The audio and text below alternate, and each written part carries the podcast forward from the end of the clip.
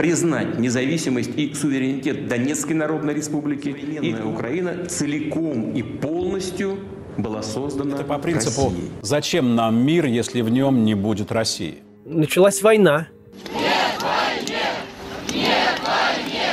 бендеровці і неонацисти. Значить так, я тут, ніяку зброю ми не складемо. У наших границ три десятка лабораторий работали со смертельно опасными инфекциями. Эксперименты нацелены на создание биологического оружия, причем, а, так сказать, этнически ориентированные. Выходите на митинги, ничего не бойтесь. Они не могут пересажать нас всех.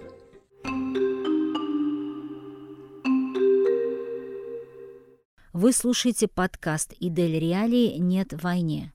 Рассказ Вадима Хрущева мы записали в марте 2022 года.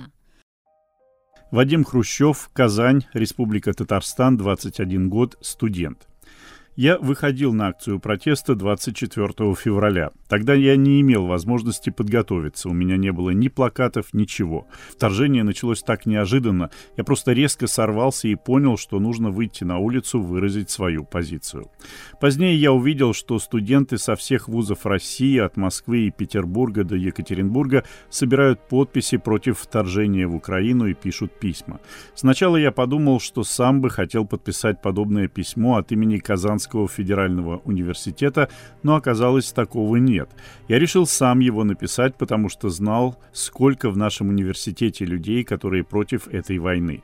Я хотел бы, чтобы они видели, что они не одни, мы вместе, и нас много.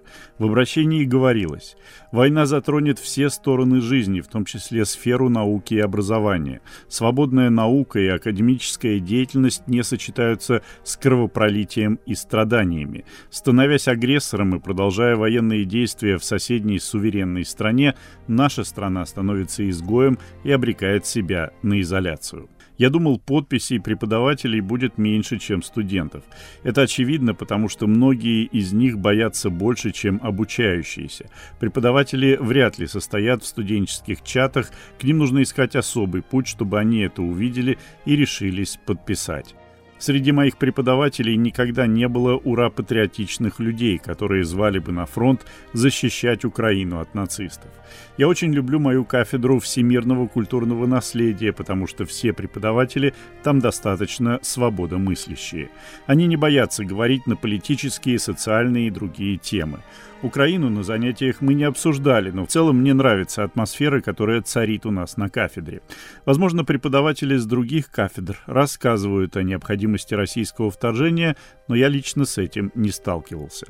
Я очень жду подписей преподавателей, и это очень важно. Если чиновники могут сказать о студентах, что мы дети, глупые, не понимаем, что происходит в мире, то про преподавателей, профессоров, доцентов, кандидатов наук ни у кого язык не повернется так сказать.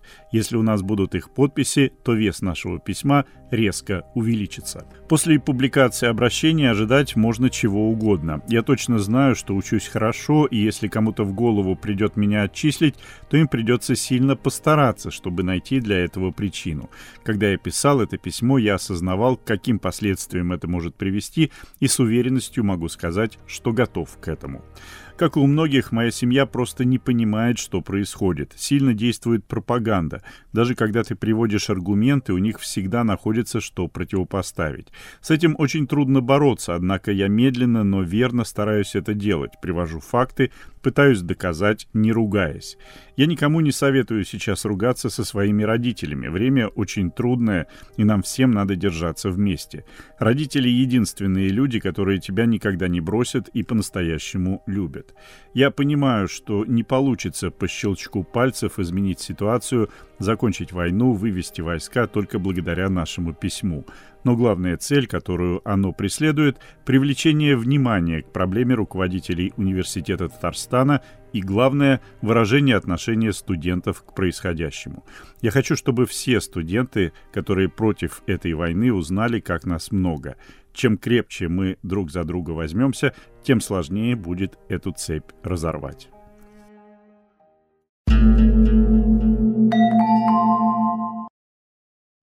Спустя несколько дней после обнародования антивоенного письма Вадим Хрущев приостановил сбор подписей из-за принятого закона о фейках о российской армии. Некоторые студенты, подписавшие письмо, сообщили о звонках из университета, в ходе которых им грозили уголовной ответственностью. Хрущев принял решение возобновить сбор подписей. 17 марта в квартире студента прошел обыск. У него изъяли телефон, но отвечать на вопросы следователей он отказался, сославшись на право не свидетельствовать против себя.